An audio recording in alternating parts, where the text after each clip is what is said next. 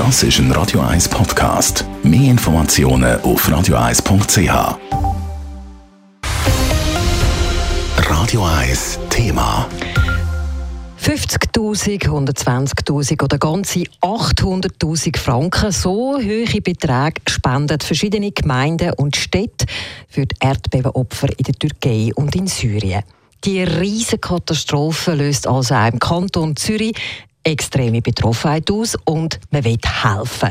Es berichtet aus der Radio 1 Redaktion Leila Keller. Der Kanton Zürich hat rasch reagiert und sich dazu entschlossen, 800.000 Franken ins Krisengebiet zu spenden. Das Geld kommt aus dem gemeinnützigen Fonds.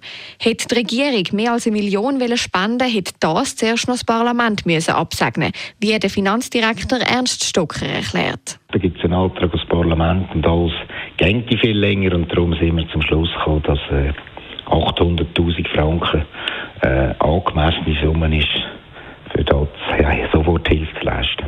Auch die Stadt Winterthur zeigt sich sehr betroffen über die verheerenden Folgen der Erdbeben in Syrien und der Türkei. Darum spendet auch sie an die Glückskette.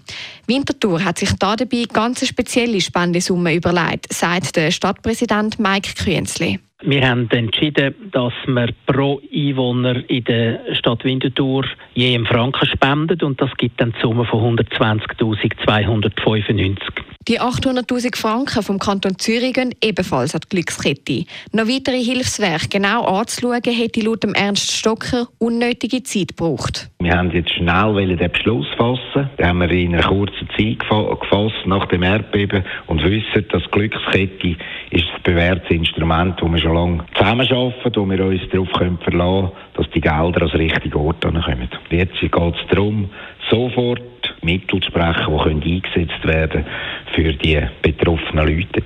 Auch die Gemeinde Küsnacht möchte die betroffenen Leute in Syrien und der Türkei unterstützen. Sie spendet als Soforthilfe insgesamt 50.000 Franken an die Glückskette. Der Gemeindepräsident Markus Ernst kann sich vorstellen, auch zukünftig noch weitere Massnahmen zu ergreifen. Ja, das ist nicht, ist nicht auszuschliessen. Es ist auch nicht auszuschliessen. Ich meine, das Ereignis, das wird äh, längerfristige Auswirkungen haben. Da wird es eine Infrastruktur haben, die man wieder muss aufbauen muss.